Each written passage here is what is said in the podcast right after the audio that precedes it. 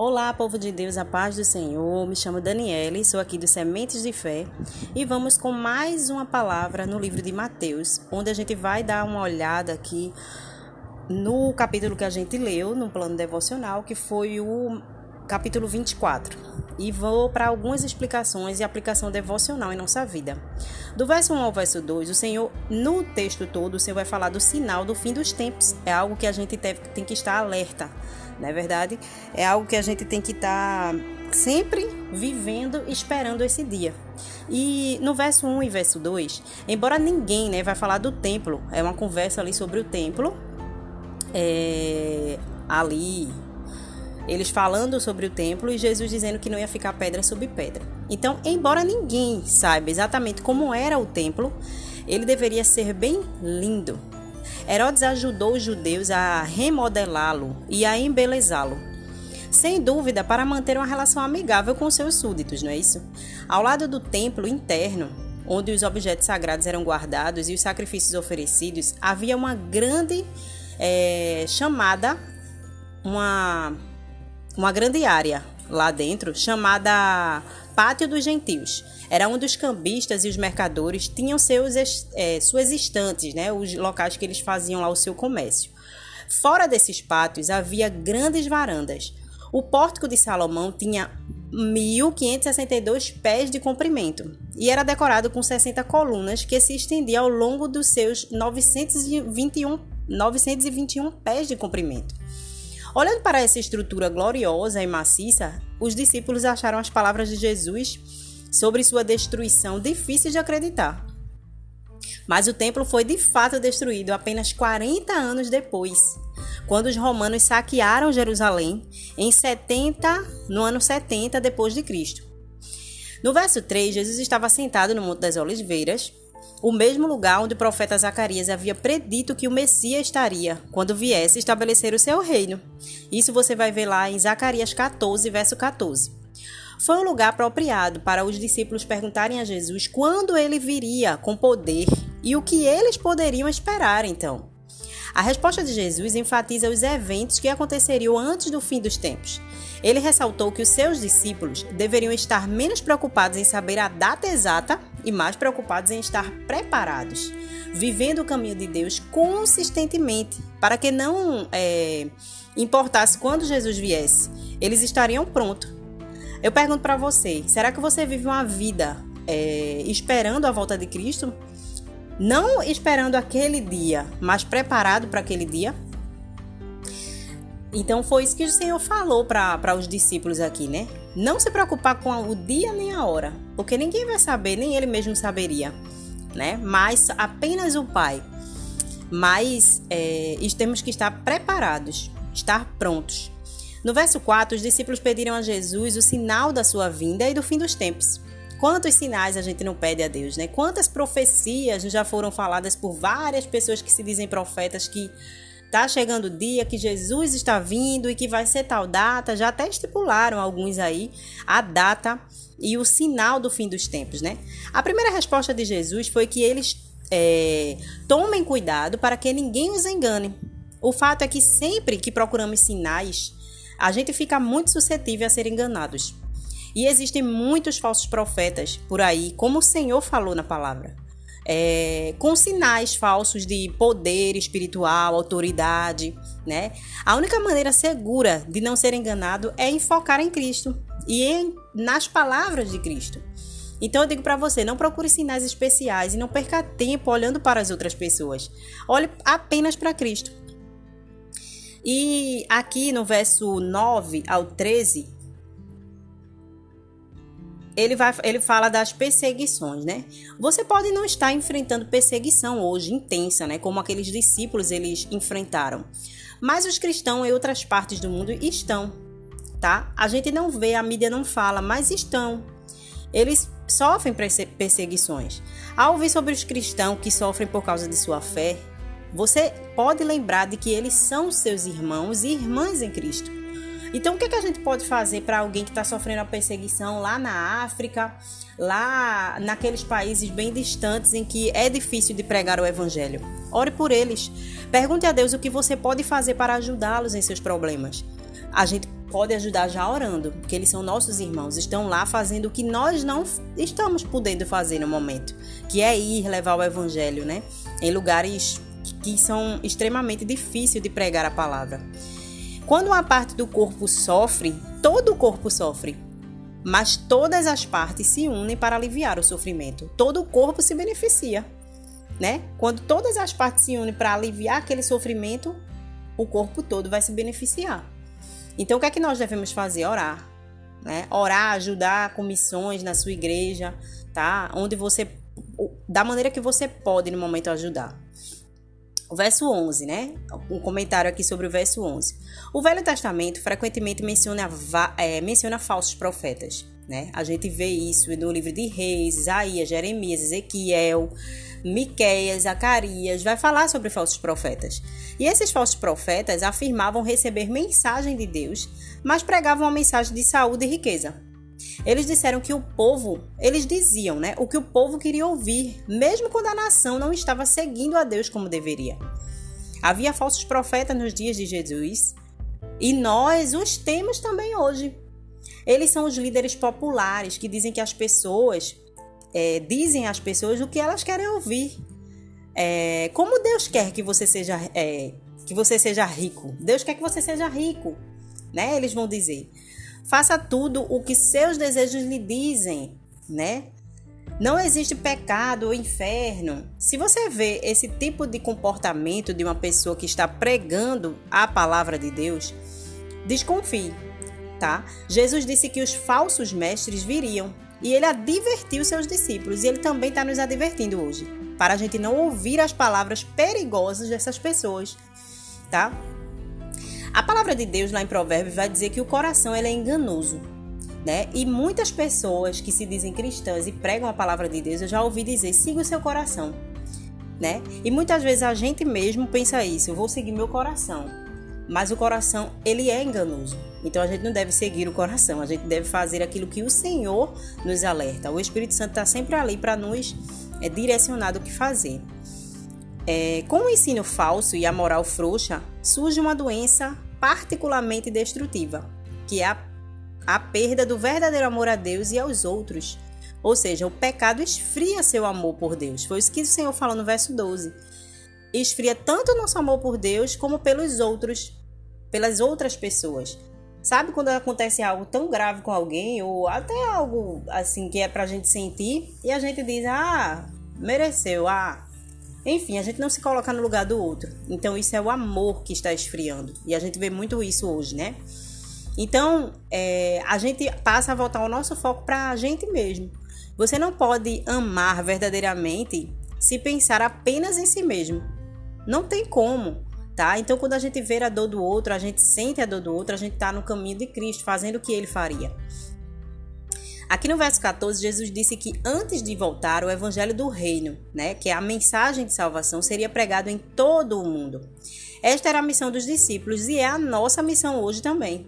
Jesus falou sobre o fim dos tempos e o julgamento final aqui para mostrar aos seus seguidores a urgência de espalhar as boas novas da salvação para todos. Então temos pressa, ah, mas eu vou amanhã, eu vou me preparar, eu vou fazer isso. Claro, a gente tem que ter uma preparação para ir levar o evangelho. Mas não demore muito. Faça agora, tá? Peça sabedoria ao Senhor, leia a palavra e vá.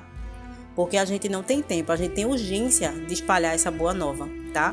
Enquanto a gente fica aqui tentando se preparar, fica aqui arrumando desculpa para não ir, tem falsos profetas aí fazendo o contrário do que é pra gente fazer e levando muitos para o caminho do inferno. Então pense nisso. É, essa abominação da desolação que é falada nos versos 15 e 16 aqui é, foi mencionada por Daniel e também por Jesus. Em vez de um objeto, né, evento ou pessoa específica, pode ser visto como qualquer tentativa deliberada de zombar e negar a realidade da presença de Deus. A previsão de Daniel se tornou realidade tá? em 168 a.C., quando Antíoco Epifânio sacrificou um porco a Zeus no altar sagrado do templo. Tá? Você vai ver isso na história de Daniel. As palavras de Jesus foram lembradas em 70, né? No ano 70 depois de Cristo, quando Tito colocou um ídolo no local do templo incendiado após destruir Jerusalém. Então, no fim dos tempos, o anticristo levantará uma imagem de si mesmo e ordenará que todos a adorem. Tudo isso são abominações para Deus. Abominar, abominável da desolação é o que? A idolatria. Tá? Quando o homem ele deixa de adorar a Deus e passa ou a adorar alguém ou algo, né? Quando a gente troca a adoração a Deus por pessoa ou ídolo, né? Qualquer ídolo. Jesus falando sobre o fim dos tempos resumiu os eventos do futuro, né? Próximo e do futuro distante. Eles fala, ele falava ali para os discípulos de um futuro próximo que aconteceu já, né? E fala de um futuro distante que, é, que ainda vai acontecer conosco, como os profetas do Velho Testamento faziam. Então, muitas dessas perseguições já ocorreram, mas ainda estão por vir algumas. Mas Deus está no controle até mesmo da duração das perseguições. E Ele nunca, nunca, nunca, nunca esquecerá o seu povo. Isso é tudo o que precisamos para a gente saber sobre o futuro, para a gente se motivar a viver bem agora. As advertências de Jesus sobre os falsos mestres ainda são verdadeiras, tá? Após um exame mais detalhado, fica claro que muitas mensagens sonoras não concordam com a mensagem de Deus na Bíblia. Apenas uma base sólida da palavra de Deus pode nos equipar para perceber os, os erros e distorções no ensino do falso é, religioso, né? O ensino falso. E muitos, em tempos de perseguição, o, os crentes mais fortes, mesmo aqueles crentes mais fortes, eles acharão difícil ser leais, tá? Para não sermos enganados por falsos messias, a gente deve entender que a volta de Jesus será inconfundível. É isso que ele fala aqui, dos versos 24 a 28. Ninguém duvidará que será ele. Não, há, não vai haver dúvida, tá? E se você tem que ser informado de que o Messias veio, então, então ele não veio. A vinda de Cristo será óbvia para todo mundo. Todos verão, todo olho verá, tá? Aqui as tribos da terra ficarão de luto, né? No verso 30, porque os descrentes de repente perceberão que escolheram o lado errado. Tudo o que eles zombaram estará acontecendo e será tarde demais para eles. Então ainda há tempo de a gente ganhar aquele parente para Jesus, aquele que zomba. É esse aí que o Senhor quer, tá? É esse aí que, que Deus quer fazer uma transformação na vida dele e ele servir de exemplo e de testemunho para o outro. Só que a gente tem que pregar agora, porque naquele dia que o Senhor falou aqui, será tarde demais, né? A gente, como cristão, é bom a gente saber exatamente quando Cristo voltará. Se soubéssemos a data precisa, seríamos tentados a ser preguiçosos, né? Em nosso trabalho para Cristo. Pior ainda, podemos planejar continuar pecando e depois voltar para Deus no final. O céu não é nosso único objetivo, temos trabalho a fazer aqui. Ah, mas ah, não vou fazer mais nada não. ligo para essa vida, não ligo para essa terra, eu quero estar no céu. Não, a gente tem trabalho a fazer aqui. Enquanto estamos aqui, a gente está trabalhando por um reino que ainda vai a de vir, né? Então, o nosso objetivo final é o céu, mas enquanto não chega, a gente tem que trabalhar para o Senhor. Né? E a gente deve continuar fazendo isso até a morte, ou até vermos o retorno inconfundível do nosso Salvador. Ou a gente vai ser arrebatado, né? por ele ou a gente vai morrer para encontrar com ele, né? Há essas duas formas aí de encontrar com ele. A segunda vinda de Cristo será o que? Rápida e repentina. Então não haverá oportunidade de arrependimento, gente. Por isso que eu falo que o momento é agora. Não vai haver negociação de última hora, ali como aquele é, aquele que foi preso, né, com Jesus ali na cruz, né? O pecador ali da cruz não haverá negociação, não haverá oportunidade. Ele ali teve a última oportunidade de se arrepender, né? A escolha que já fizemos determinará o nosso destino eterno. Então, o propósito de Jesus ao contar sobre o seu retorno não é estimular previsões e cálculos sobre a data, mas apenas para alertar, para a gente estar preparado. Eu pergunto a você aqui: você está pronto? A única escolha segura é obedecer hoje. Obedeça hoje. Não deixe para amanhã, tá? Muitas vezes tem uma, até uma frase aí que as pessoas usam ditado: não deixe para amanhã o que você pode fazer hoje. E é bem verdade, viu? Quando se trata da palavra de Deus, quando se trata da vinda do nosso mestre, a gente tem que estar pronto. E a gente não tem que deixar para amanhã. Ah, porque eu não li a Bíblia no início de janeiro, eu não vou ler agora. Passe a ler agora. Ah, mas eu vou começar. Já o pessoal já tá lendo, já, já tá em Mateus 24, eu não acompanhei o 1. Faça agora, comece do 24. Tá? A palavra de Deus, ela vai falar o teu coração. E você tem que estar preparado. Tá? Jesus nos pede para a gente passar o tempo de espera fazendo o quê? Cuidando do seu povo e fazendo seu trabalho aqui na terra, tanto dentro da igreja como fora da igreja. Tá? Existem cristãos que fazem as coisas para Deus, acham que fazer para Deus é apenas dentro do templo, não é, tá? Então, essa forma de ajudar o outro é a melhor maneira da gente se, se preparar para a volta de Cristo. Essa é a preparação. Quando Deus fala aqui, né, Jesus fala choro e ranger de dentes, é uma frase usada para descrever o desespero, tá? Chorar, ranger os dentes. Quando alguém faz isso, está desesperado. Então, o desespero daqueles, né, que não se arrependeram. Então, o julgamento da vinda de Deus é tão certo quanto o retorno de Jesus à Terra. Então, quando Jesus voltar, o Senhor Deus, ele vai agir com ira, né? Ele vai julgar. E ele não é um juiz é, imperfeito como os da terra, que muitas vezes dá uma sentença, mas a pessoa é inocente e foi enganada ali aquele tempo todo. Não sei se vocês já viram. Pessoas que foram inocentes e foram é, presas injustamente, pagaram uma pena injustamente. Não. O nosso juiz, ele, ele julga de maneira justa. Então, você não vai dizer assim, mas ninguém falou, Senhor. Não, a Bíblia fala que quando chegarmos na presença do Pai, a gente não vai ter desculpa para dizer assim, mas eu não recebi a palavra, ninguém falou de Jesus para mim. Como é que eu ia saber que é através dele que eu teria que chegar no céu? Né? Então, o julgamento de Deus ele é justo. Sempre lembre disso. O Senhor julga as nações, é o Senhor quem julga as pessoas dessa terra, tá? Então, essa foi a palavra de hoje. Foi uma palavra muito forte, né? Poderosa. Algo que a gente tem que realmente se preparar.